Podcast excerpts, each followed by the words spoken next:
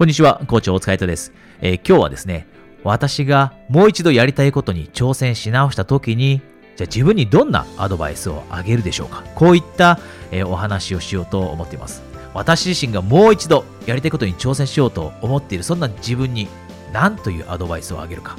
で、これって、えー、あなたがもしこれから新しいことに挑戦しようと思っているのであれば、とても、えー、役立つアドバイスだと思います。そしてもし、あなたの周りにもやりたいことに挑戦しようという人がいて、で、これから私がお話ししていることに該当している、そんな状況に気づいたのであれば、ぜひ友達にもですね、このビデオをシェアしてみてください。じゃあですね、私がもう一度若い自分、これからやりたいことをやろうと、その挑戦している自分に、えー、どんなアドバイスをあげるかというと、最も大切なことはこれです。完璧主義を捨てなさいということ。完璧主義を捨てなさいということです。えー、私自身、えー、特に若い頃ですね、え、完璧主義を目指してしまっていました。で、完璧主義自体が悪いと言ってるのではありませんが、でも、勇気のある一歩を踏み出す前に、えなってしまっている完璧主義というのは、私たちの夢を助けるものではありません。逆に夢を破壊します。あなたももしかしたら、え同じように完璧主義で、え同じような悩みを持っているかもしれません。なかなか一歩を踏み出せない。実際にやりたいビジネスがある。実際に届けたいメッセージがある。でも周りの人にどのような評価を突きつけられるかわからない。もしかしたら批判されるかもしれない。もしかしたら悪い評価を突きつけられるかもしれない。だから自分がいいと思える時まで自分が満足できるようになるまで自分がこれでよしと思えるようになる時まではもう少し待とうと思ってしまう。で、これって私自身が陥っている罠でした。周りに批判されるのが怖かったというのがおそらく一番の原因です。それが理由でなかなか1年経っても2年経っても本気でやりたいと思っていることに挑戦できずにいたのが私です。でも、本来であれば私たちがするべきアプローチ、取るべきアプローチというのは真逆です。つまり、完璧になる前にスタートすること。じゃあなぜこれが本来取るべきアプローチか。完璧になる前に私たちが行動を起こすと、その行動が結果を招きますよね。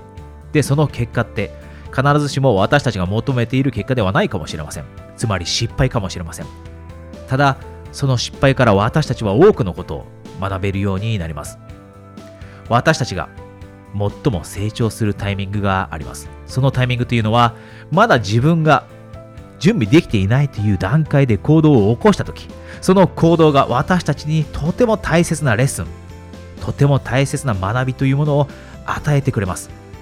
失敗したからって、そこから何を学べなくて、がっかりしてしまうのではなくて、失敗したからこそ私たちはそこから学べるものがあって大きな成長をそこから得ることができる。この成長マインドセットを身につけることが完璧主義であることよりも何倍も大切です。で、完璧主義というものを捨て去ってくださいと今ここで言っているわけではありません。タイミングの話をしています。私たちが勇気のある一歩を踏み出す前に完璧主義になる代わりに勇気を出した前に進んでいるその過程で完璧主義になる。つまり一度世の中にサービスを提供し始めた後、商品を売り始めた後、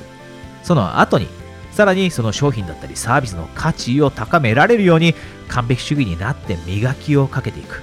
実際にお客さんの声を聞いて、実際に私たちのメッセージを届けている人の声を聞いて、フィードバックをもらって、それをベースに磨きをかけていく。この完璧主義の形が本来あるべき姿の完璧主義です。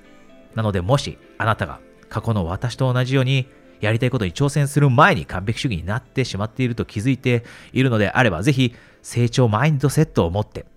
実際にまだ準備ができていないそのタイミングで勇気のある一歩を踏み出してそこから学ぶという姿勢を身につけてください。これが私自身もう一度過去に戻って自分自身にアドバイスができるのであればしたいと思っているアドバイスです。えもしあなたがですね、これからやりたいことに挑戦していこうと思っていて、で、その挑戦を最終的に成功へと導いていくまでの時間をできる限り短くしたい。で、その時のアプローチを学びたいと思っていましたら、え私との1対1の体験コーチングをプレゼントしています。えこの体験コーチングはスカイプで、え30分で行いますので、あなたが、えどこに住んでいても、え簡単に受けることができます。もしあなたが本気で自分を、えー、幸せにしてあげたい夢や目標を達成することで自分を幸せにしてあげたいこのように思っていましたら、えー、この、えー、ビデオの下にあるリンクから体験コーチングにお申し込みください。えそれとですね、え私はコーチ大塚隼人としての、え LINE のアカウントを始めています。こちらは、えコーチ大塚隼人としての公式のアカウントとなります。えこちらでは私に、えトーク機能を使って、えメッセージを送っていただくこともできますので、このビデオの下にあるリンクをクリックすると、簡単に、えお友達登録できますので、ぜひこちらも試してみてください。えそれではまた来週お会いできるのを楽しみにしています。コーチ、大塚隼人でした。